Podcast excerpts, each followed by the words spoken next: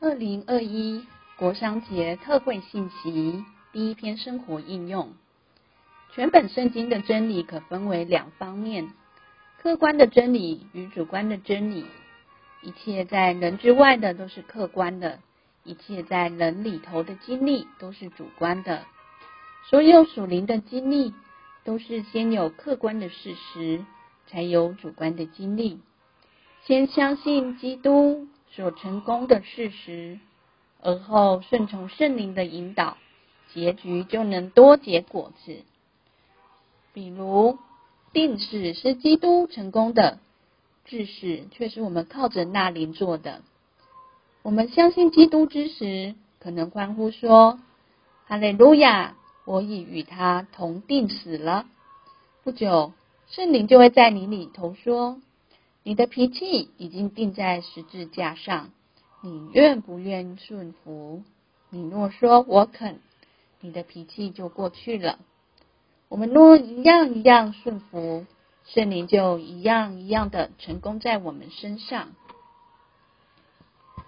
对于真理的认识，我们还有一个基本的功课，就是对所认识的真理绝对。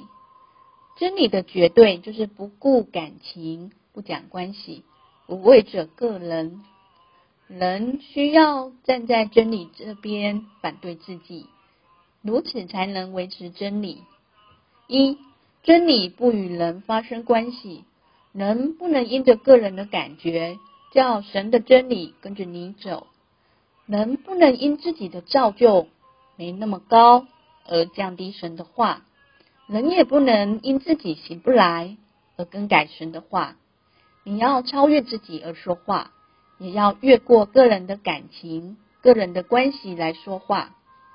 二，真理不应受人事而改变，要将真理摆在所有难处、道理分歧之上。我们必须承认，神的话是对的，人是错的。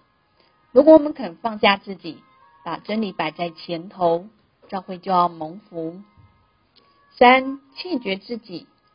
我们前面的路是要自己在神面前学习受对付，从自己里面出来，不管喜不喜欢，受不受伤，神的仆人不能往自己里面看。我们侍奉神，必须维持神的真理，所有个人的感觉都得除掉。四，尊重真理。走真理的道路。如果一个教会绝不讲手腕，绝不用人的办法，只看神的旨意，该说的就说，该做的就做，那实在是有福的。真理不必人的手去扶助，因为真理有其地位、权柄和能力。不当怕真理被弃绝，反要学习尊重神的真理，走在真理的路上。